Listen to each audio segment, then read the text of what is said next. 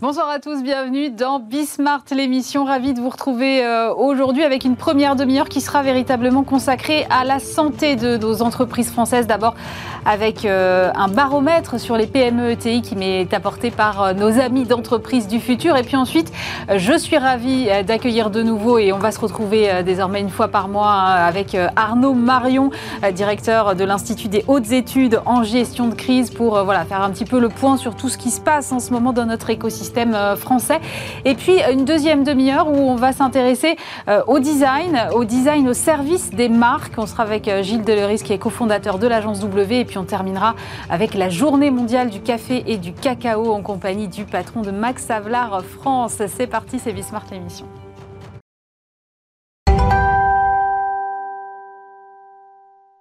Et on commence cette émission avec euh, Jean-Loup Roger, bonjour. Bonjour madame. Vous êtes euh, donc PDG d'Implid, qui est un collectif d'experts comptables et d'autres professions libérales. Et euh, vous réalisez pour Entreprises du futur un baromètre très intéressant sur les PME et les ETI. Et au troisième trimestre, ce qui ressort, c'est qu'une entreprise sur deux a mis en place des mesures pour accélérer le recrutement en sortie de crise. J'ai l'impression qu'on est vraiment sur des enjeux très humains en cette rentrée. Oui, bah, je crois déjà de, s'être quitté un petit peu euh, par le biais du confinement, bah, ça a renforcé le fait que bah, les, entreprises fonctionnaient d'abord avec des hommes avant de fonctionner avec des machines ou des process. Donc déjà, on a un bon petit timing euh, voilà, sur le côté humain. Et puis, il y a une croissance qui repart. Donc, on a besoin d'hommes. Et puis, cette croissance, elle est sur des thèmes différents. Il y a de l'environnement, il y a du digital. Enfin, il y a beaucoup de choses qui sont, qui sont un petit peu nouvelles. Donc, on cherche aussi à agréger euh, des compétences différentes et complémentaires de celles que l'on a. Et puis on a cette, ce télétravail qui est, qui est né avec le, confinement, et ce télétravail qui nécessite des modes de management différents, des modes de relation euh, finalement entre le, les équipes et la direction différentes. Donc il faut aussi bah, structurer tout ça, mettre tout ça en place. Donc c'est également des nouvelles compétences, voire des renforts de compétences. Oui, c'est ça qui est intéressant aussi, c'est qu'il y a une vraie volonté euh, dans les PME et les ETI que vous interrogez d'accompagner le management dans cette nouvelle ère de travail qu'on appelle euh, hybride effectivement, euh, ce sont des entreprises qui n'ont pas forcément les mêmes moyens que les grands groupes ou euh, qui sont peut-être moins agiles que des startups. Donc, comment est-ce que les PME et ETI s'emparent de, cette question et comment est-ce qu'elles mettent en place cet accompagnement? Alors, vous, avez dit un mot qui est, bien, qui est l'agilité, je trouve, parce qu'on a l'impression que les PME et les ETI sont pas très agiles. Euh, peut-être qu'elles n'ont pas la capacité de prospectivité des, grandes entreprises et la capacité à pivoter des, des, startups, mais quand il y a des nouveaux événements qui arrivent, elles ont une capacité vraiment à, bouger et à se dire attention, là, si je ne fais rien, je suis au, pied du mur, comme on dit, et il faut avancer. Donc là, c'est vraiment cette capacité à se dire bah, aujourd'hui, le télétravail, comme le, la relation hybride que l'on a avec le, bureau, la maison et le client, eh bien, il faut vraiment lui donner de l'importance. L'importance d'autant plus que la croissance est là, donc il ne faut pas gaspiller finalement les énergies donc il faut mettre les bons process et finalement le process il fonctionne que s'il y a de l'humain. Donc c'est pour ça que l'humain est revenu au cœur des préoccupations euh, de manière très très forte. Alors on voit également euh, une prise en compte de la politique euh, RSE, hein, qui est effectivement l'une des, conséquences de la crise, hein, toute cette accélération autour de ces problématiques. Ça veut dire qu'aujourd'hui, quel que soit le niveau de l'entreprise, quelle que soit la taille de l'entreprise, on ne peut plus passer à côté de ces enjeux-là? Ouais, je pense c'est comme euh, je pense c'est comme un moment, c'est de dire je contre la voiture euh, la voiture électrique. On est peut être pour être contre, mais à l'avance quoi. Bah, le RSE c'est pareil. Euh, on peut pas dire on peut dire peut-être on est contre, mais on sent qu'il y en a besoin.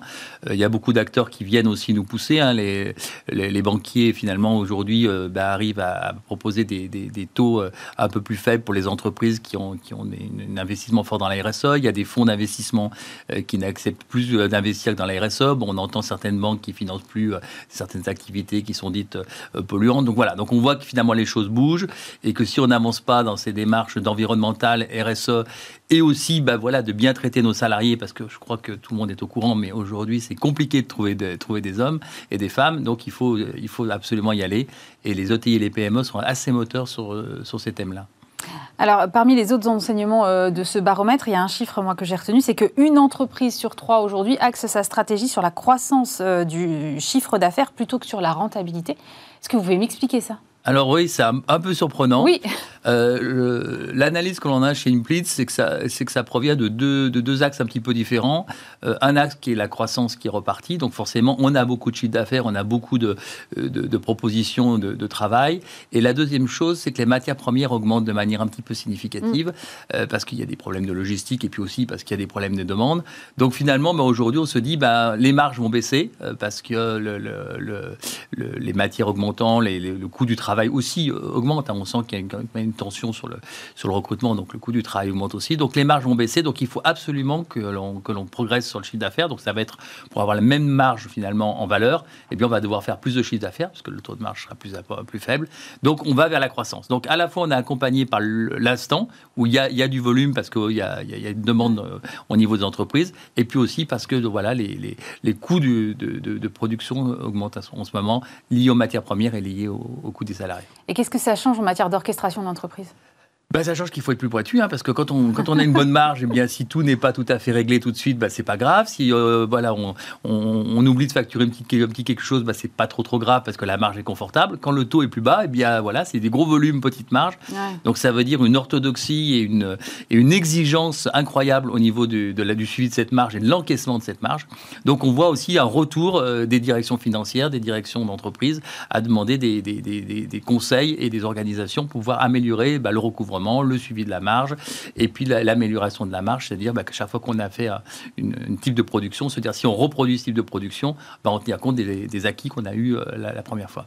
Merci beaucoup Jean-Loup Roger. Je rappelle que vous êtes le PDG d'Implid et que vous veniez nous présenter ce baromètre donc, euh, sur les PME ETI réalisé avec Entreprises du Futur.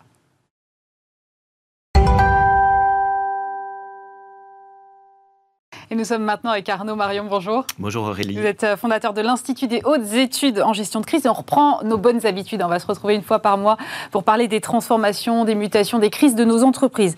Alors pour cette émission, on va peut-être pas faire d'analyse de cas précis euh, tout de suite. En tout cas, je voudrais qu'on fasse un petit peu un état de santé de nos entreprises en cette rentrée. Euh, la croissance repart, la trésorerie est au beau fixe. On a eu encore le baromètre Métis Banque Palatine là, cette semaine qui le montre.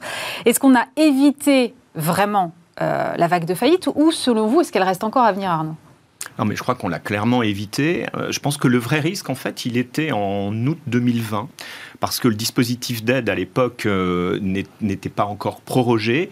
Et ça, ça laissait entrevoir qu'après les suspensions de, poursuites au niveau du tribunal de commerce, ça pouvait reprendre. En fait, pas du tout, puisqu'on a tout prorogé. On a prorogé euh, notamment le chômage partiel. Et qu'est-ce qui se passe? Les entreprises ont eu le cumul du chômage partiel, du PGE, des reports de charges, souvent en aménagement avec leurs fournisseurs, souvent avec euh, leurs bailleurs. Et donc, il y a eu le cumul de tout ça qui fait que ça a créé une sorte de résilience euh, automatique. Et aujourd'hui, on a vu le résultat, 40% de faillites en moins, 28 000, alors que les, années où tout allait très bien, en bonne croissance, il y avait 50 000, 50 000 faillites. Donc, en tout cas, la vague liée au séisme de la crise n'a pas existé et la vague post-crise n'a pas existé. Pourtant, on a eu trois confinements. Mais il faut voir aussi que les dispositifs se sont enrichis. Fonds de solidarité, aide coût fixe, aide loyer, hein, dont on avait parlé. Ça s'est empilé. Ça c'est donc on a empilé les, dispositifs. Bon, et puis pour moi, il y a un élément fondamental qui, qui n'est cité nulle part, mais je pense qu'il est important. Les administrations publiques, sociales et fiscales ont arrêté de mettre en recouvrement. Avant, euh, vous savez, tout le monde avait la trouille du, euh, du papier euh, bleu qui allait venir de l'URSSAF, notamment pas tant le fisc d'ailleurs, mais davantage, davantage l'URSSAF. Et finalement, tout ça n'a pas existé. Et même aujourd'hui, les administrations publiques envoient d'elles-mêmes des plans d'étalement des dettes sur 3 ou 4 ans de façon automatique aux entreprises. Et donc Arnaud, est-ce que ça concerne aussi les, les, commerces? Parce que vous étiez venu me dire avant, euh, avant l'été que c'était compliqué du côté du commerce, notamment pour les commerces qui avaient été repris euh, quelques mois avant la crise. Est-ce que cette situation-là, elle est réglée aussi? Oui, alors euh, effectivement, le, travail qui a été fait, moi j'avais fait une tribune et on en avait parlé ici en avril, Emmanuel Macron d'ailleurs s'en était ému, Bruno Le Maire aussi, j'avais même eu l'occasion l'occasion de parler avec Bruno Le Maire, avec Alain Griset lui-même, avec qui j'ai même fait mm. un point en, juillet l'an dernier. Et ils ont obtenu de Bruxelles de pouvoir ajouter la fameuse aide loyer. Vous savez que le problème des commerces, fermeture administrative, mais ils n'étaient indemnisés au titre du fonds de solidarité que s'ils avaient que la moitié de leur chiffre d'affaires en baisse, ce qui était absolument inique puisque ça voulait dire on les forçait à fermer un commerce, mais tout de même à payer le, le, loyer. Donc de toute façon en cascade, ça a posé un problème aux bailleurs, et donc il y a eu un accord à Bruxelles pour euh, que cette aide loyer puisse être euh, versée et également un accord pour qu'effectivement ceux qui euh, n'avaient pas d'activité avant 2019 puissent être éligibles fonds de solidarité, aide coût fixe ou autre. Donc finalement, le gouvernement a résolu beaucoup, de, beaucoup de choses et c'est certainement tant mieux parce que, comme toujours, mesure globale, ça veut dire qu'il y a des effets de bord parfois positifs, parfois négatifs. Donc pour vous, c'est une bonne chose qu'on ait évité cette vague de faillite? C'est pas un bien pour un mal, on ne va pas euh, éviter la fameuse destruction créatrice, entretenir des entreprises zombies. Automatiquement. Automatiquement. Euh, alors maintenant, euh, la question, et la question de tout le monde, c'est est-ce que tout d'un coup, il va y avoir un rattrapage énorme? En mm. fait, ça en prend pas le, ça en prend pas, le, chemin. Voilà. Il y a ce rapport du, Conseil d'analyse économique qui, est très intéressant parce qu'il a été fait à partir de la trésorerie des entreprises. Celui qui est paru cette semaine. Celui qui est paru cette semaine, il y a, il y a 48 heures, qui montre que la trésorerie des entreprises au global s'est renforcée par rapport à avant la crise. Donc ça paraît euh, paradoxal. Donc ça veut dire qu'on a un peu surfinancé, on a une surcompensation. surindemnisé, surcompensé euh, les déficits, euh, les déficits d'exploitation. Oui, d'ailleurs on voit que c'est l'hôtellerie-restauration qui s'en sort presque le mieux, ce qui est quand même un peu c'est quand même assez contre-intuitif. Les, les, secteurs les plus touchés s'en sortent le mieux. Mais ce qui est assez intéressant dans la granularité, c'est de constater que les TPE s'en sortent beaucoup mieux que les PME. Et souvenez-vous, c'était le focus du gouvernement que les toutes petites entreprises, qui, comme vous le savez, euh, pourvoient quand même à énormément d'emplois euh, dans notre pays, puissent absolument euh, être bien indemnisées, pouvoir être résilientes. Donc ça, c'est assez intéressant. Donc leur dette financière euh, nette, euh, finalement, n'a que très peu augmenté. Mmh. On voit bien une hétérogénéité, on voit qu'il y a quand même des secteurs qui souffrent. Et finalement, le secteur qui souffre, euh, il y a deux secteurs qui souffrent le plus. C'est tout ce qui est lié à la communication, Bon, mmh. bien évidemment, on sait pourquoi tout a été arrêté, euh, toutes les manifestations présentielles. Et puis, euh, surtout, le secteur de la construction, qui, lui, ne s'est pas arrêté. Il n'a pas été confiné. C'est ça qui est assez dingue, en fait. Oui, alors ce qui prouve que les indemnisations ont fait leur boulot, si j'ose dire, mais qu'elles ont, je dirais, été assez généreuses par rapport à des entreprises qui n'étaient pas forcément performantes. Euh, je pense que le gouvernement ne s'en émeut pas et ils ont, ils ont certainement raison. C'était aussi un des objectifs, si on se souvient du premier discours d'Emmanuel Macron, qui était de dire euh, on laissera personne au bord du chemin. Là-dessus, ils ont, ils ont tenu promesse. Moi, je pense que ça va s'étaler automatiquement. La faille qu'il y a dans le système, c'est que beaucoup d'entreprises ne sont pas passées par la case prévention des entreprises dans les tribunaux de commerce. Donc, elles ont un PGE à rembourser, elles ont euh, un étalement de dettes fiscales et sociales, souvent un moratoire avec ses fournisseurs, euh, parfois un moratoire avec son bailleur, elles ne pourront pas faire face à tous ces plans d'étalement. Le problème est là, donc ça va se laisser dans le temps. C'est ce que dit aussi le, Conseil d'analyse euh, économique et sociale. Il dit que euh, le remboursement des PGE pourrait être problématique pour un grand nombre de TPE-PME. En août 2021, 15 à 25 des, des, entreprises qui avaient souscrit un PGE seraient dans l'incapacité de rembourser une annuité qui correspondrait à 20% du montant de ce prêt. Euh, donc ça veut dire qu'il y a quand même un petit souci devant. Oui, mais alors ce souci, il vient d'être réglé euh, au mois de juillet, puisque là aussi, euh, accord avec la Commission de Bruxelles, et ça fait partie de tout ce qui se passe, tous ces, toutes ces études et ces rapports qui ont été faits et qui ont donné un certain nombre de conseils, la possibilité d'étaler les PGE sur 10 ans. en fait, le choix va être simple, on va pouvoir étaler cette dette y compris judiciairement, sans que les banques perdent la garantie de l'État. C'était ça l'enjeu, puisque oui, bah, j'imagine bien. Elles perdaient la garantie de l'État, et ce qui va éviter d'abandonner les PGE, ce qui euh, effectivement serait une mesure éminemment contestable et certainement inique par rapport à ceux qui n'en bénéficieraient pas. Mais justement, la première, le premier remboursement, je crois, il arrive au printemps 2022. 2022. Je ne vous cache pas qu'il y a des échanges politiques, ça ne vous aura pas échappé, ça veut dire qu'on va être tenté de décaler? Ça veut dire qu'il euh, y, aura, y aura des mesures. D'abord, tout le monde appelle aujourd'hui, euh, aussi bien les économistes que euh, le gouvernement, à favoriser, dirais, les mesures de prévention des entreprises, mal connues dans les plus petites entreprises, y compris les procédures de conciliation ou des procédures de conciliation accélérées. Il y a tout un tas de dispositifs qui ont été mis dans le cadre de la, du plan de sortie de crise du gouvernement.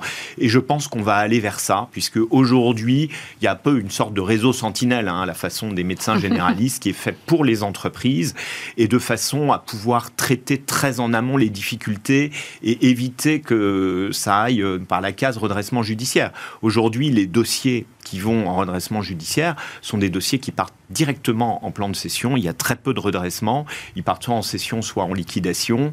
Euh, ça laisse peu de chance à, l'entrepreneur de pouvoir conserver son actif. Quand même, Arnaud, il ne faudrait pas que toutes ces bonnes nouvelles euh, nous empêchent de transformer euh, en profondeur notre tissu économique. Parce qu'il est là le risque aussi. C'est-à-dire, on se dit, bah, finalement, tout va bien, je suis protégé par tous ces dispositifs formidables hein, qui ont été mis en place. Et euh, bah, du coup, ma transfo, elle, attendra. Quoi. Bah, ça, c'est tout le sujet. Et merci de le citer parce que c'est effectivement mon grand dada, la transformation des entreprises. Ça, c'est bien le sujet. C'est-à-dire que souvent, l'entrepreneur a tendance à vouloir tenir le plus longtemps possible. Malheureusement, j'en connais. et euh, ce ne sont pas, sont, pas forcément les bons, les bons exemples qu'il faut. Et euh, bien évidemment, pendant ce temps-là, ils ne résolvent pas les difficultés structurelles. Euh, ça, c'est le sujet. D'ailleurs, la structure de la dette des PME-TPE a énormément changé en un an. Hein. c'est dans le rapport du Conseil d'analyse économique. C'est-à-dire qu'avant, 90% de la dette des 80 à 90% de la dette des PME-TPE, c'était une dette d'investissement. Mmh. Aujourd'hui, c'est davantage une dette de trésorerie, en fait. Donc, du coup, c'est pas forcément bon signe. Ah C'est-à-dire qu'on n'est plus dans du, on n'est plus dans du moyen et du euh, et du long terme. Mais il y a encore beaucoup de dispositifs d'accompagnement, mais le fait de débrancher les aides euh, va créer, bien évidemment, euh, va, va, laisser un certain nombre d'acteurs sur le bord du chemin. Bon, après, voilà, vous faisiez référence à Schumpeter tout à l'heure. voilà, la destruction créatrice est positive pour un pays. Je rappelle toujours que 40% de la productivité d'un pays, en France, dépend de euh, des liquidations, euh, notamment d'entreprises, où à un moment on essaye de repartir sur des situations plus saines. Arnaud, vous mentionniez la flopée de rapports qu'on a eu, et c'est vrai qu'il y en a eu, euh, a eu pas mal. Le rapport Récolte, le rapport de la mission d'information commune aussi. Bon, d'expérience, je sais que la plupart des rapports finissent quand même dans un placard euh, ou sous un tas de poussière. Et qu'est-ce que vous, vous en retenez? Parce que c'est quand même intéressant de se dire on a tout ça, on en sort des bonnes idées, mais après l'application. Alors, le, euh, il faut les distinguer. Le rapport Recall, notamment, a été fait par rapport à, euh, sur une base technique, par mm. rapport à l'ordre de priorité entre les AGS et autres, et a soulevé d'ailleurs des problèmes euh, un peu d'honoraires euh, et de coûts de la justice et de la prévention amiable, ce qui a pointé du doigt.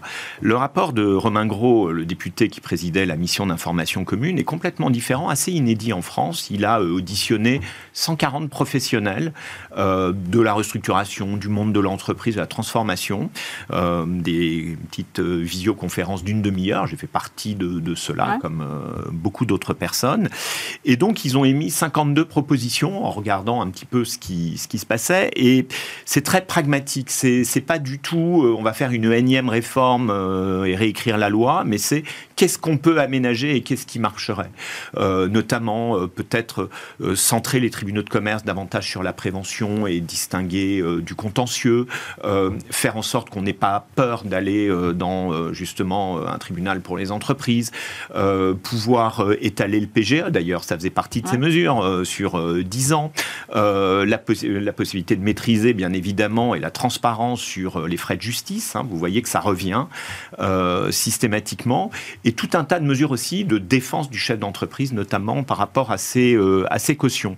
Et c'est assez cohérent aussi par rapport à la, à la fameuse directive européenne qui est en train d'être transposée et qui vient d'être transposée. Oui, c'est la directive restructuration et insolvabilité, c'est ça. Mais qu'est-ce Qu'est-ce qu'il y a dans cette directive? Parce que moi, j'avoue, je la connais pas. En fait, c'est une directive qui euh, vise à harmoniser au niveau de l'Europe euh, un peu tous les différents dispositifs qui peuvent exister en matière de prévention et de restructuration d'entreprise.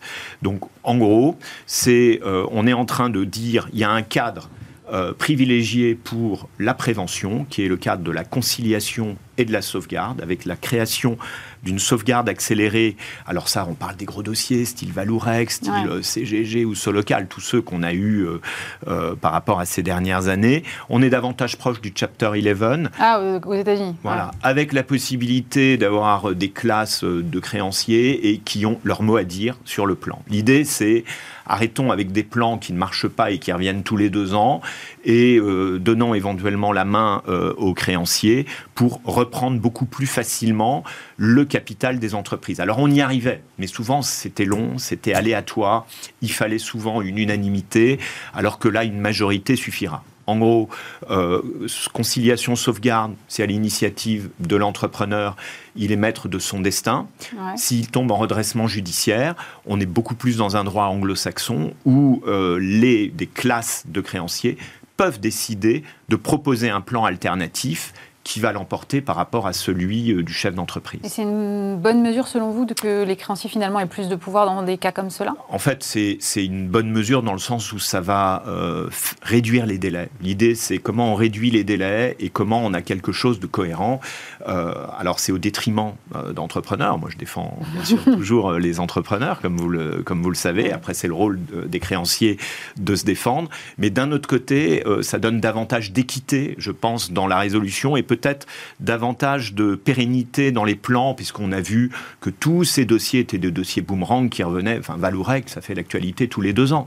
Ça fait un moment, oui. Voilà. Bon, donc on se dit. Je crois que j'ai commencé, on parlait déjà de Valourec. est-ce que c'est le dernier plan ou est-ce qu'il y en aura un prochain dans, dans deux ans? Et vous le savez très bien. Donc souvent, c'était des espèces d'accords. En plus, ces restructurations coûtent très très cher en termes de coûts, en termes de coûts d'émission de nouveaux instruments de dette, en termes de coûts de restructuration euh, juridique, judiciaire ou autre. Donc ça vise, euh, ça vise à ça. C'est une, euh, c'est certainement une bonne réforme. Ça va faciliter beaucoup de choses. vous m'avez alerté aussi sur, sur la situation des administrateurs et mandataires judiciaires qui ont souffert de, de cette fameuse mise en place du quoi qu'il en coûte qu'on évoquait tout à l'heure. Qu'est-ce qui s'est passé concrètement?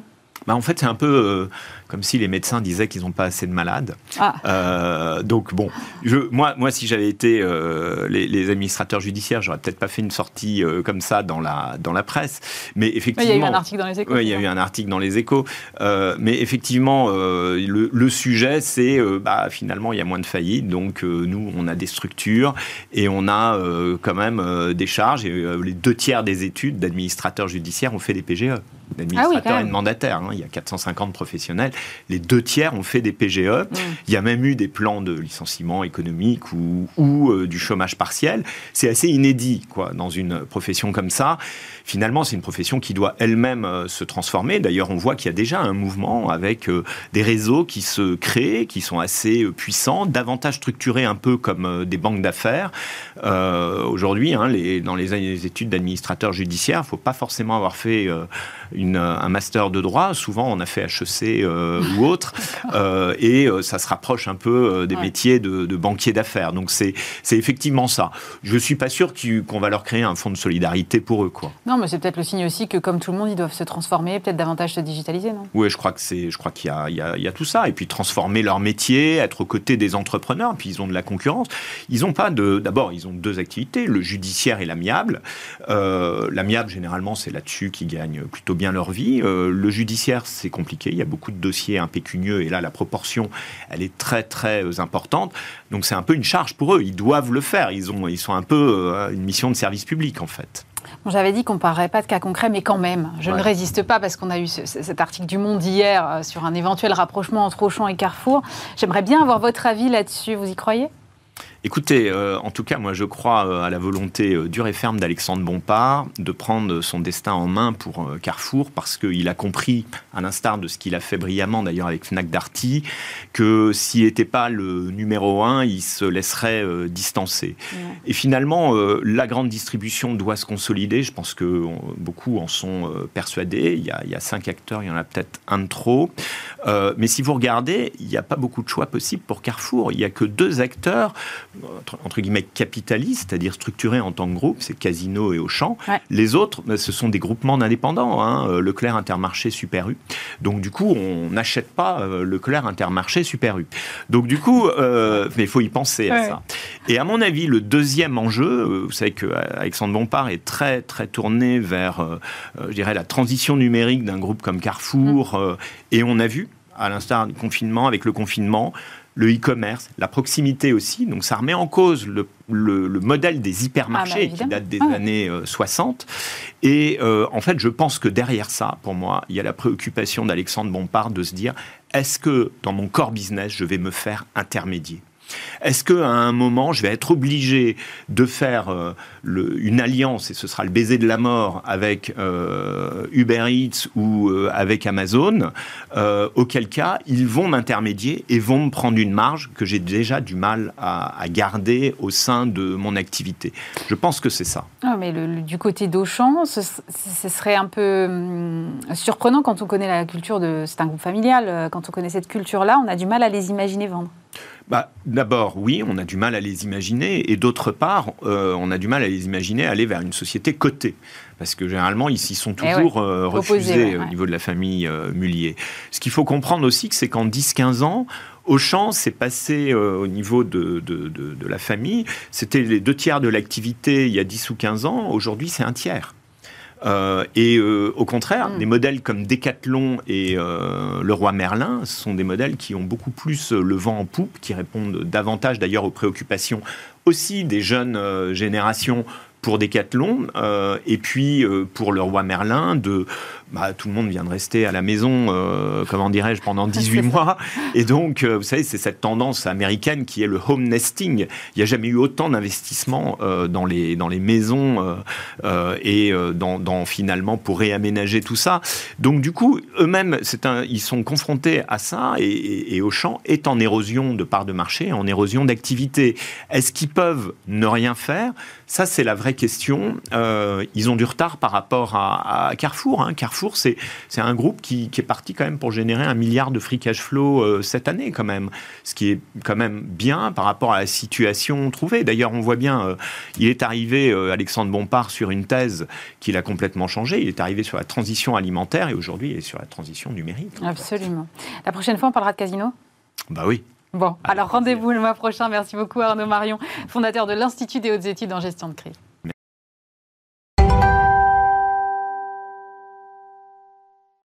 Et on poursuit cette émission avec Gilles Deleris. Bonjour. Bonjour. Vous êtes euh, cofondateur de l'agence de communication W. Et euh, j'ai appelé cette interview après l'âge d'or du marketing, le nouvel âge d'or du design. Euh, le secteur du marketing et de la pub ont été très très décriés, notamment pour incitation à la surconsommation, des enjeux de pollution et autres. Est-ce que vous pensez que le, le marketing et le secteur de la pub en général sont allés trop loin? Eh bien, oui, euh, déjà dans une, une, réponse courte, c'est oui. Euh, pourquoi? Peut-être euh, simplement pour d'abord constater que la science marchande du marketing est redoutablement efficace, hein, qu'elle a fait ses preuves durant des décennies. dans tous les pays industrialisés, elle a, elle a, on en a usé et on en a abusé très, très largement. Euh, avec le consentement plein et entier des consommateurs. C'est-à-dire qu'il n'y a pas non plus. Oui, ça correspondait à une attente aussi. Ça correspondait à une attente. Hein. Après-guerre, il fallait reconstruire la France, il fallait. et le monde entier, l'Europe. Et euh, ben, les gens sont entrés de plein pied euh, dans. dans cette société de consommation drivée par l'American Way of Life. Et tout ça s'est passé avec beaucoup de, beaucoup de bonheur, beaucoup de positivisme. Et puis il y a peut-être eu une acmé de cette situation, c'est les années 80, 90, les années, euh, les années pub. Hein, euh, Bernard Tapie, euh, Jacques Seguela, que j'aime beaucoup, qui a fait décoller des, voitures des porte-avions, mais aussi Ridley Scott, Grace Jones, Jean-Paul Goud, mm. Étienne Châtillès, enfin des gens formidablement créatifs. Euh, très insouciants en fait dans leur, dans leur démarche et très, très en phase avec les attentes euh, foisonnantes de cette époque-là. Et puis évidemment, euh, peut-être qu'au tournant du XXe siècle, le, on s'est aperçu que le, le, diable était sorti de sa boîte hein, et que finalement, euh, ben, il y avait pas mal d'excès qu'on pouvait finalement, euh, oui, rapprocher euh, des, de, de, cette hyperconsommation que le marketing avait lui-même enclenchée. Et donc, en effet, nous sommes en, en, tant que professionnels responsables de cette, de cette situation et en même temps, on a la conviction que la publicité, le marketing sont des atouts formidables pour transformer le monde euh, qui, se présente à nous et pour les accompagner dans un mouvement euh, positif, un peu plus frugal, un peu plus euh, attentif aux attentes nouvelles des, des consommateurs. Donc en fait, c'est juste la façon dont vous accompagnez les marques aujourd'hui qui est en train de changer. Oui, absolument. Euh, alors, d'abord, ça ne peut pas se faire sans les marques elles-mêmes et sans les entreprises. Hein. Euh, nous, on accompagne des entreprises conscientes euh, que ces transformations sont nécessaires. du reste, celles qui ne sont pas dans cette, dynamique-là ont de fortes chances de voir leur, clientèle s'amenuiser au fil du temps. Donc, oui, euh, la nature de ce que l'on a à, communiquer diffère.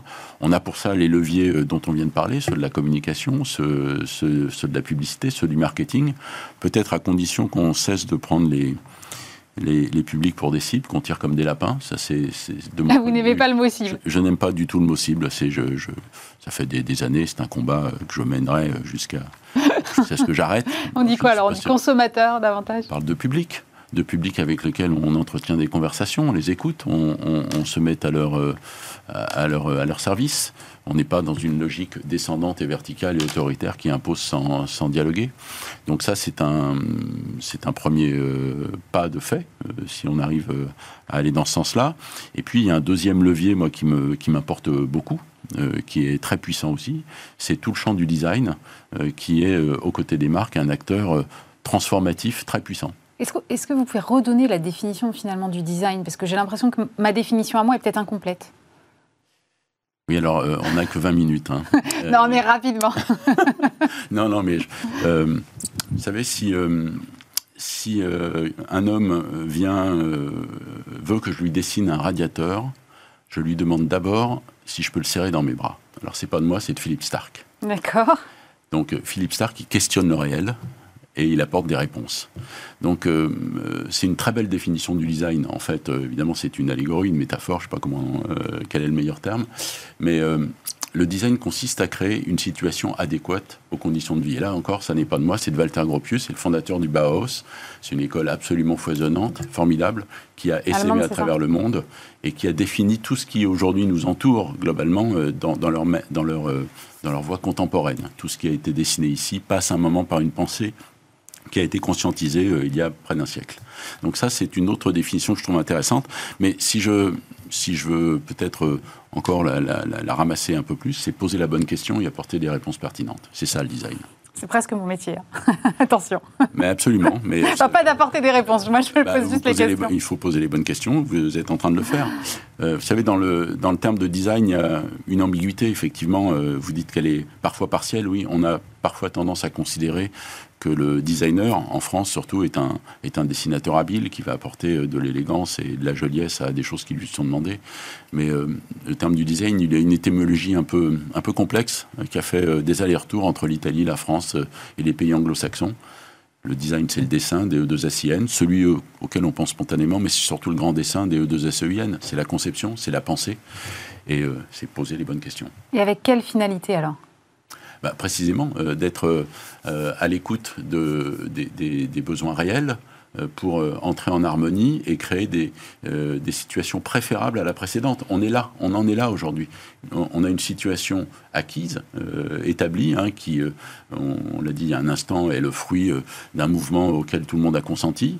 Et puis aujourd'hui, on se pose des questions pour faire en sorte que dans les dix années qui viennent, eh bien, des, choses peut-être un peu plus euh, tempérées se, se résonnent. Et euh, on a le sentiment, euh, les designers partagent cette foi dans, dans cette discipline parce qu'elle est très holistique, elle est très large, elle est apte à accompagner ces transformations et elle est même motrice dans ces transformations. Alors moi j'aimerais qu'on parle d'un cas pratique, parce que vous avez euh, travaillé aux côtés de la marque Joe Joe, qui est euh, une marque pour les jeunes du groupe Accor. Euh, comment est-ce que vous avez travaillé sur ce cas? Et moi je veux absolument que vous me parliez du lit pizza, parce que ah. je trouve ça fantastique. Le pizza bed. Bah, C'est autour de ce lit qu'on a fabriqué cette marque, hein, on, pourrait, on pourrait le dire comme ça. Alors, il ne s'agissait pas de travailler pour la marque Joe Joe, il s'agissait de répondre à une très bonne question.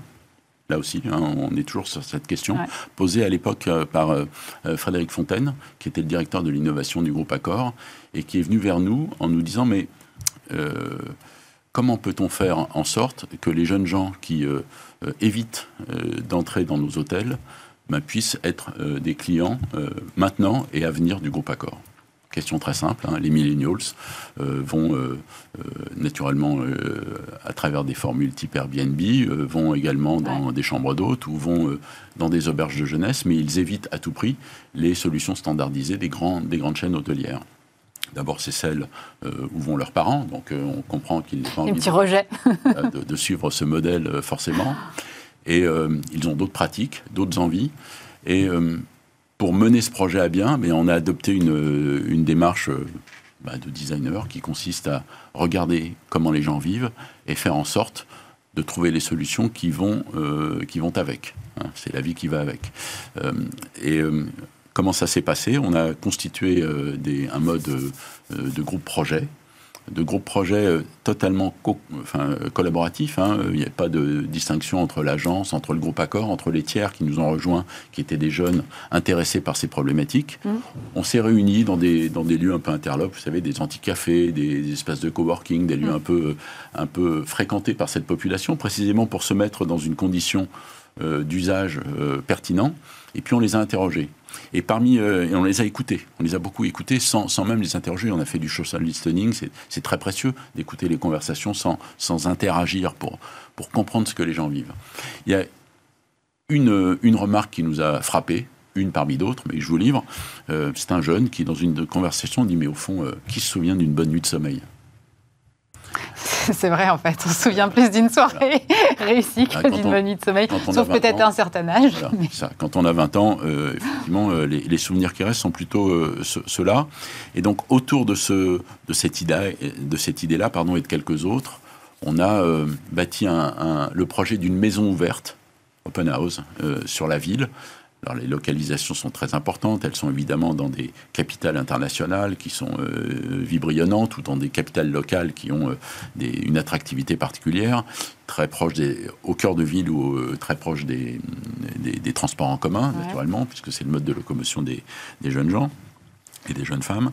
Et on a fait une maison où on pouvait euh, faire la fête nuit et jour, où on pouvait euh, euh, avoir une nourriture saine, avec une dimension de, production locale très ancrée. On avait des, des insights culturels très forts, puisque tous les Joe Joe sont décorés par des street artistes qui viennent du quartier dans lequel sont installés les hôtels, donc pour que cette imprégnation soit, soit la, plus, la plus profonde possible. Mm. Et puis, on, quand on a cet âge-là, eh bien, on refait le monde, tourne un pizza bed, parce que c'est là que ça se passe et on, fait circuler les idées. Et donc c'est un lit qui a vraiment la forme d'une pizza avec. Oui, mais c'est un espace collectif en réalité où ça. on peut surtout discuter et, partager des moments, parce que accessoirement, chez un Joe Joe, on peut y dormir, mais c'est très accessoire. Mais justement, moi, je voudrais connaître la réaction de votre client quand vous allez voir votre client et vous lui dites, en fait, on va faire euh, à peu près l'inverse de ce que vous faites d'habitude, c'est-à-dire on va construire un hôtel où on peut faire à peu près tout sauf dormir. Euh, c'est un changement euh, culturel énorme. Donc comment est-ce que votre client réagit à ce moment-là? Bien, le client d'abord, il est moteur. Ah. Le client est moteur dans la dynamique. Quand on, parle d'un groupe de travail d'un process collaboratif, c'est pas de la post-rationalisation. C'est vraiment quelque chose qu'on a mené ensemble d'une manière très, très active hein, sur quelques semaines on s'est quasiment pas quitté à élaborer cette nouvelle offre et euh, c'est par itération successive, on arrive à ces solutions, on, invente des, on met sur le papier des idées, on les teste ensuite en vraie grandeur avec, un, avec une agence, une agence anglaise qui s'appelle Penson, qui euh, fabrique le prototype. Euh, on teste ce prototype au siège de, dans la tour Accor, au siège, et on fait, on y passe des nuits pour voir comment tout ça se passe. Donc c'est vraiment un process qu'aujourd'hui tout le monde décrit comme étant le design thinking, mais au fond, euh, le design thinking, c'est la démarche originale d'un designer. Euh, il, pense à ce qu'il fait, il teste ce qu'il fait, il corrige ce qu'il fait. Donc le client a réagi formidablement bien, d'autant que peut dire qu'aujourd'hui, euh, D'abord, c'est la première marque que le groupe Accor crée depuis, depuis près de 14-15 ans. Hein. donc, c'est un événement significatif dans l'univers de Accor. Mm. Et puis, ce sont aujourd'hui alors cinq hôtels qui sont ouverts à l'international. Et dans un peu plus d'un an, il y en aura 10. C'est 2500 lits qui sont offerts, enfin lits, quand on les utilise, qui sont offerts à des, à des jeunes gens qui voyagent à travers le monde. Et c'est une, c'est une transformation de la relation euh, client qui est euh, très significative au sein, de, au sein de cet écosystème qui offre le meilleur des deux mondes en réalité. C'est-à-dire la qualité de l'hospitalité, euh, de, de l'hygiène, de l'entretien, de l'accueil, et puis cette liberté de ton qui est autorisée dans, ce, dans cet endroit. Justement, vous parlez de transformation de la relation client. Vous avez aussi travaillé sur, sur le groupe La Poste. Est-ce que vous pouvez nous expliquer là aussi ce que vous avez fait en termes de design? Oui. Euh, ça aussi, bah, c'est un, des, un des clients qui est un objet de fierté pour euh, l'agence W, effectivement. Je vais revenir à, ce que je vous disais tout à l'heure sur la, qualité de la question posée. Euh, à l'époque, c'est Jacques Rapoport qui était le directeur général de la Poste mm.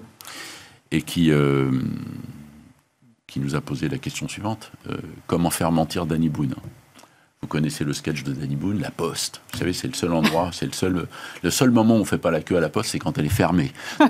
C'est une, succession de, de, de, saillies drôlatiques, comme ça, très, honnêtement très drôles, mais qui correspond dès imparfait euh, à, un réel. C'est-à-dire que tout le monde euh, a vécu ces moments particuliers où euh, on était dans la file d'attente du guichet numéro 3. Évidemment, on constatait que celle du guichet numéro 2 allait plus vite. Toujours comme ça. Le sentiment, effectivement, d'être toujours à la mauvaise, mauvaise place au mauvais moment. Donc ça, c'est un irritant. Hein. Quand on est designer, on lève les irritants, puis on essaye de les corriger. Mais en réalité, il y avait une autre euh, donnée très importante, c'est qu'à ce moment-là, il y a donc un peu plus d'une dizaine d'années, euh, le courrier commençait à perdre un peu de, sa superbe, et il y a une nouvelle offre qui arrivait dans la poste, c'est la banque postale. Donc il s'agissait de rendre lisible pour le plus grand nombre, 17 hein, 000 points de contact la poste, tous les Français vont à la poste. Mm, mm. Euh, donc, dans une démarche très inclusive où les parcours sont parfaitement clairs, où on s'adresse à des Français, à des étrangers qui sont de passage, à des gens qui sont lettrés, à des gens qui sont illettrés. Donc, il y a un vrai travail de design euh, dans, le, dans le détail des résolutions, dans le détail des parcours clients pour de la signalétique, tout ça. De la signalétique, et puis on a exploser les, les hygiaphones, et il n'y a plus euh, matière euh, à Danny Boone de faire son sketch. Et, je trouve que cette formule de Jacques Rapoport est formidable, et, ça, et c'est aujourd'hui euh, déployé dans tous les bureaux de poste en France. Justement, vous aviez des équipes de la Poste qui étaient très habituées à travailler avec ces hygiaphones derrière leur plexi. Mmh. comment est-ce qu'on embarque tout l'interne dans un groupe comme la Poste autour d'une transformation qui est quand même extrêmement structurante? Bah, c'est, enfin, euh, la question est formidable aussi. La, question est bien posée. Vous devriez faire du design. voilà. Je vais me contenter du mien. non, non, mais la, question est très juste, bah, naturellement, et ça fait partie de la recommandation euh, que l'on a fait auprès de la Poste, puisqu'il s'agissait d'une consultation qui, euh, où plusieurs confrères étaient impliqués. On a dit nous, écoutez, on ne va pas vous dessiner les choses comme ça ex nihilo dans notre tour d'ivoire. Hein. On va mettre en place une équipe projet à nouveau cette équipe projet qui va mobiliser les RH euh, de la Poste, qui va mobiliser euh, bah, le, corps social, hein, les mm. facteurs, qui va mobiliser les syndicats. La Poste est une entreprise assez syndiquée, très attentive à ses, aux conditions de travail, naturellement, qui va mobiliser également les fournisseurs, euh, les fournisseurs référencés, parce que quand on veut équiper 17 000 bureaux de poste, on ne peut pas ne pas penser à l'outil industriel qui va permettre de le réaliser. Voilà, donc tout ça a été euh, rassemblé dans un seul et même ensemble. Et pendant un an, là aussi, on a fait un prototype au siège de la Poste, dans le 15e, et où sont passés, euh, au fur et à mesure, tous les, tous les futurs utilisateurs, tous les, dans, des, jeux de rôle pour vérifier que tout ça fonctionnait. Et euh, tout ça se, passe à la fois avec le grand dessin, DE2SEIN, hein, on va simplifier, on va fluidifier la relation de travail et, tout ça va changer la, posture mentale des facteurs eux-mêmes, mais ça se joue aussi au millimètre près pour vérifier que le, plan de travail est à la bonne dimension. Donc on, fait, euh, fait un travail d'ascenseur du sol au plafond hein, euh, pour que tous les, tous les détails et toute tous les ingrédients de la qualité de vie soient, soient mesurés. Donc c'est en ça que le corps social s'embarque, et c'est en cela que le corps social s'embarque, parce que le management est, est, volontaire, le management est déterminant. Si, si, euh, si c'est très loin de la, direction générale, bah, finalement, euh, on peut très vite euh, percevoir ça comme une opération cosmétique qui n'a pas beaucoup de densité. Vous avez cité deux exemples qui en fait sont à la fois des exemples d'entreprises de services et où l'espace finalement est très important. Est-ce que ça peut s'appliquer, cette importance du design, à, n'importe quelle marque avec, qui vend d'autres choses que des services? Alors n'importe quelle marque, je ne sais pas, mais d'autres marques oui, et d'autres secteurs oui. Euh, j'ai un exemple très précis. Alors, il se trouve qu'on accompagne une, une, entreprise qui fait du design de service. Hmm. C'est un champ avec des enjeux de business considérables. Et euh, je trouve que c'est intéressant de, les citer. Il s'appelle Zion, c'est une start-up euh, qui n'est plus une start-up d'ailleurs, qui a fait une levée de fonds assez significative le, le mois dernier, ou il y, a deux, il y a deux mois. Que fait Zion? Zion travaille sur l'intelligence artificielle appliquée au langage. Donc, ils travaillent sur des éléments de langage naturel. Donc, il y a des ingénieurs et des designers qui mettent en place des euh, dispositifs et des interfaces, soit avec des callbots, soit avec des chatbots, qui mm. permettent, grâce à l'intelligence artificielle, d'avoir un langage comme on a quasiment entre nous là à l'instant, mais qui permet de mesurer euh, la nature de l'émotion ou du stress de, de, celui qui fait la demande. Donc vous êtes assuré, vous avez une fuite d'eau, vous appelez votre compagnie d'assurance, le stress euh, peut être euh, assez limité. Vous appelez parce que vous avez eu un accident de la route et il y a des dégâts matériels et humains. Le niveau de stress, évidemment, se sent. Et donc, les designers et les ingénieurs travaillent sur euh, la sémantique, sur, la, sur le, champ lexical, sur le flow, comme diraient les rappeurs, hein, le flow, la, nature du débit, pour évaluer si la situation de stress est telle qu'il faut passer, et si le contenu est tel qu'il faut passer le relais à un vrai conseiller. Sans quoi, bah, la relation continue à, travers ce robot. Et donc, c'est un design de service euh, qui concerne les assurances, qui peut, concerne, euh, qui peut concerner les banques, et tout un, tout un tas de secteurs où, a priori, effectivement, les dimensions matérielles sont un peu moins tangibles.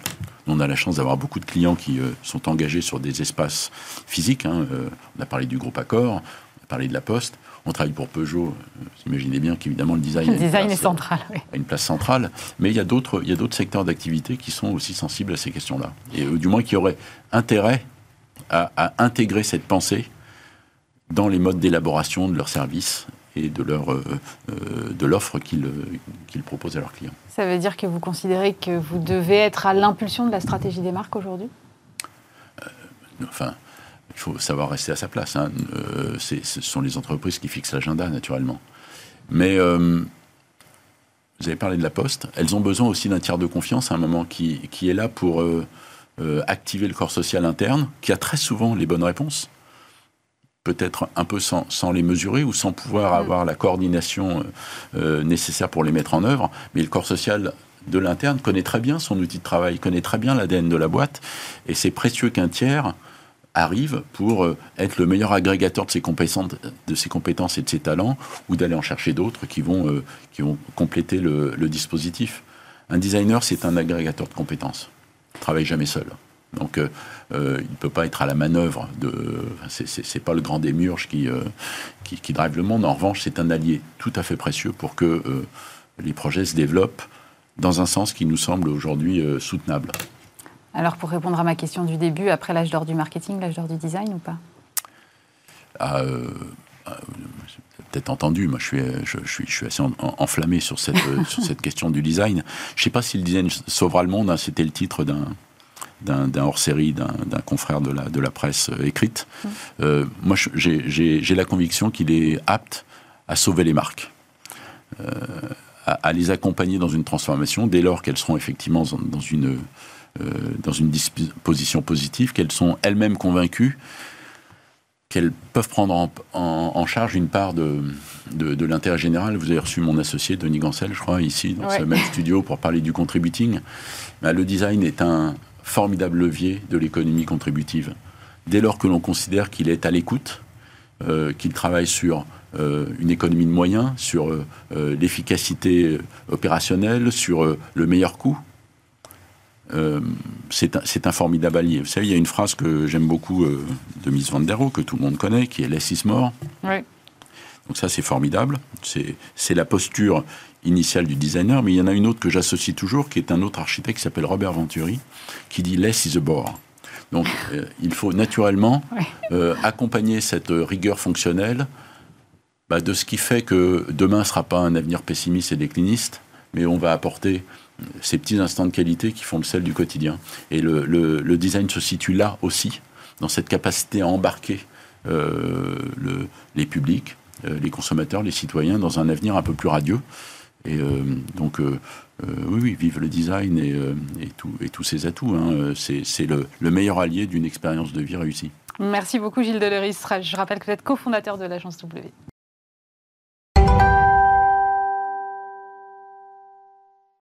Et on termine avec euh, Blaise Debord. Bonjour. Bonjour. Vous êtes euh, directeur général de Max Havelaar France et c'est la journée internationale du café et du cacao, tiens, aujourd'hui. Vous êtes justement l'un des principaux acteurs du commerce équitable sur ces deux marchés. D'abord, comment euh, se portent ces deux marchés? J'ai vu que sur le cacao, on était en, baisse la semaine dernière. Comment, comment ça se passe sur le marché du cacao concrètement en ce moment? Ça dépend pour qui, en fait. Euh, il y en a qui se portent bien, il y en a qui se portent mal. Ceux qui se portent mal, et depuis un peu trop longtemps, un peu trop de décennies, c'est les, les producteurs de base, ceux qui sont en début de chaîne. Le cacao, c'est à peu près 50 millions de personnes qui en vivent. Hein. Vous imaginez une petite France qui serait dédiée entièrement à cette filière. Ah oui. euh, 5 millions de producteurs actifs avec les familles, ça fait 50 millions. Et ces gens-là sont dans une pauvreté endémique. On avait des cours mondiaux qui étaient euh, en termes identiques euh, à peu près trois fois supérieurs il y a 30 ans. Et aujourd'hui, il n'occupe plus qu'une part euh, marginale dans le coût d'une tablette. Si vous avez une tablette euh, à 1 euro, euh, le producteur de la fève de cacao va toucher 5 centimes, 5 à 6 centimes. Il en touchait 15 à 20 il y a, quelques décennies. Donc ceux-là, ils vont pas très bien. Ceux qui vont bien, en revanche, c'est effectivement ceux qui investissent, qui ont qui travaillent sur la commoditisation, comme on dit dans le jargon, hein, c'est-à-dire une denrée spéculable. Et là, vous avez des rendements très élevés au point qu'ils en sont scandaleux. Hein. On est sur 20-30% euh, de rendement par an sur les titres ah de ce qu'on appelle les futurs cacao, c'est-à-dire ceux qui vont euh, acheter à terme. Mais, comment ça s'explique que ça se soit autant dégradé en début de chaîne alors? Ça s'explique que ce sont des producteurs nombreux, euh, avec des petites parcelles, souvent un hectare, deux ah. hectares, qui transmettent de famille en famille, peu organisés, souvent dans des zones euh, et des pays euh, avec peu de développement, et donc qui, face aux géants, je dirais, de la filière, n'ont pas pu suffisamment s'organiser. C'est pour ça qu'on est né, nous, finalement, il y a une trentaine d'années, pour aider les petits producteurs dans le café, qui a aussi sa journée aujourd'hui, ou dans le cacao, à s'organiser pour mieux négocier. Donc la, première étape, je dirais, c'est de ne pas être seul euh, face aux, négociants de terrain qui arrivent avec son camion et qui va vous acheter, parfois sur pied, votre récolte à un vil prix. Euh, ce qui fait que vous restez dans la pauvreté de manière, euh, de manière endémique. Ça s'explique comme ça, et puis ça s'explique aussi, je pense, par notre aveuglement. Hein. Nous, au Nord, on a beaucoup développé les cafés, les, aussi les saveurs de cacao. Mm. Euh, dans le marketing, on le voit bien, aujourd'hui, vous êtes sous forme de petites dosettes d'une grande marque. Le kilo de café va coûter jusqu'à 40 ou 50 euros le kilo. Quand vous l'achetez en paquet de 250 grammes, il va vous coûter entre 15 et 20 euros. Donc on peut doubler, tripler la valeur finale sans pour autant que le producteur au début en voit la couleur.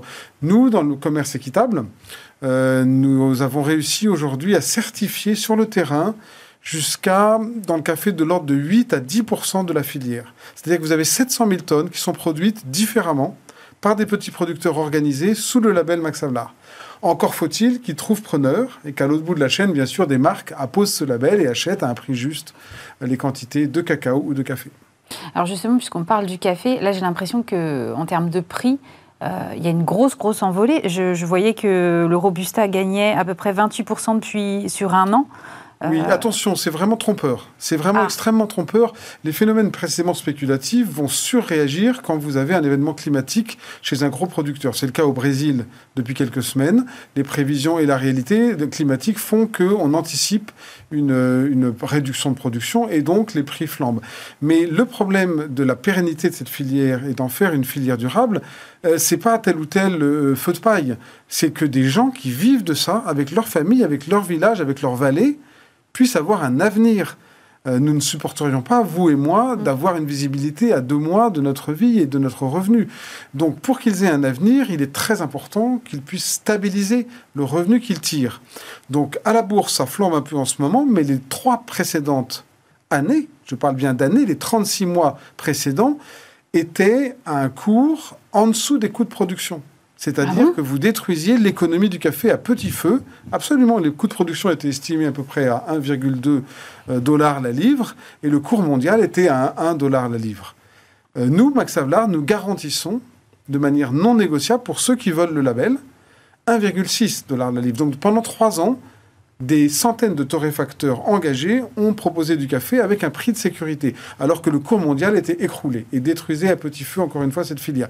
Aujourd'hui, vous avez cette flambée. Moi, je me réjouis pourvu que ça dure et que les paysans puissent toucher 1,7, 1,8 dollars la livre. Mais je crains beaucoup que euh, l'un remplaçant l'autre, euh, à l'automne, on se retrouve de nouveau avec un cours qui, qui rebaisse. Comment vous faites pour avoir des prix garantis euh, pour ces, pour ces producteurs-là quand vous avez des cours qui s'effondrent? Ben, Nous leur parlons.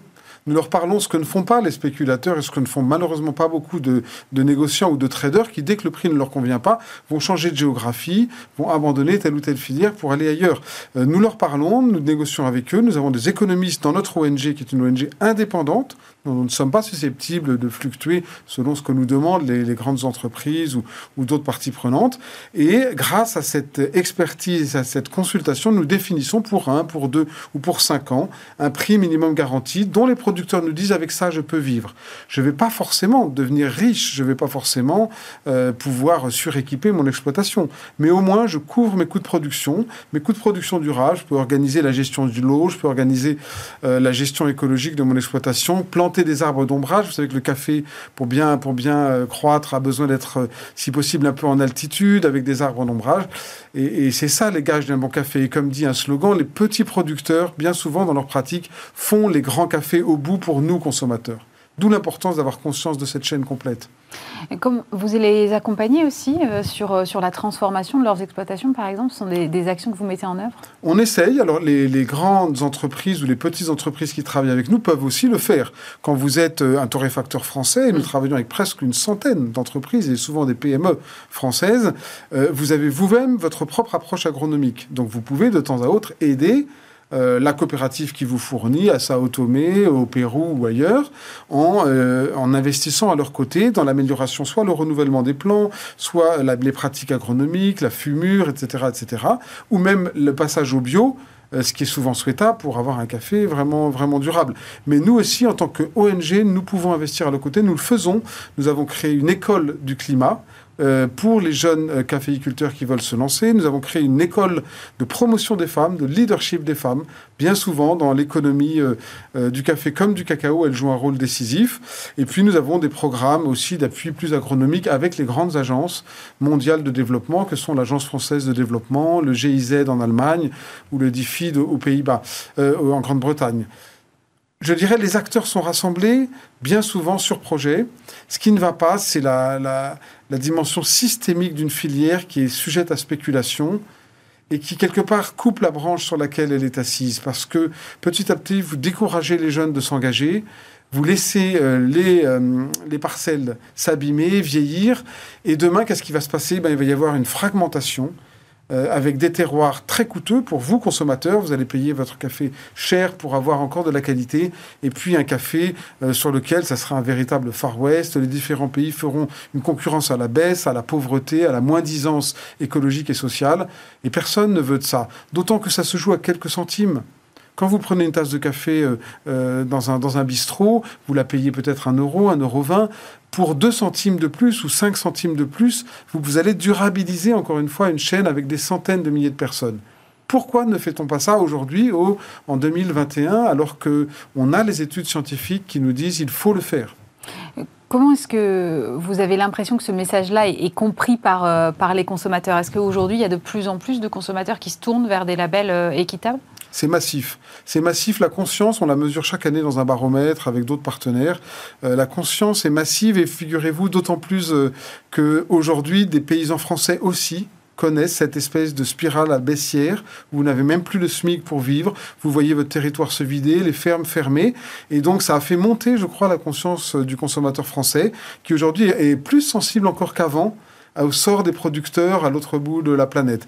Et donc oui, on voit effectivement une progression très forte. Nous, Max Havelaar, notre label est demandé de plus en plus. Depuis le début de l'année, on a déjà je crois, une vingtaine de nouveaux torréfacteurs, une quarantaine d'entreprises qui ont téléphoné, qui sont rentrées dans le label et qui vont proposer des produits. On a, je vous dis, 1000 références sur le marché français seul, peut-être 10 000 au niveau mondial, qui sont des cafés de toutes les origines, à tous les prix, de toutes les qualités, et, euh, et on continue dans cette dynamique. Mais c'est le marché de masse qui fera la différence. Et il est très important que le café de tous les jours, et il y en a quelques-uns, bien connus des Français d'ailleurs, euh, qui sont, euh, qui doit lui aussi passer en équitable. L'équitable, c'est pas un luxe, c'est pas une option.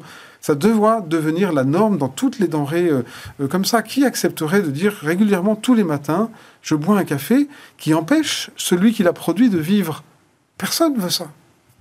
Merci beaucoup, Blaise Desbordes, pour votre analyse directeur général de Max Avelar France. C'est la fin de cette émission. Évidemment, on se retrouve euh, vendredi prochain. Et puis, dès lundi, vous retrouvez Stéphane Soumier pour Bismart, l'émission. Passez un très bon week-end.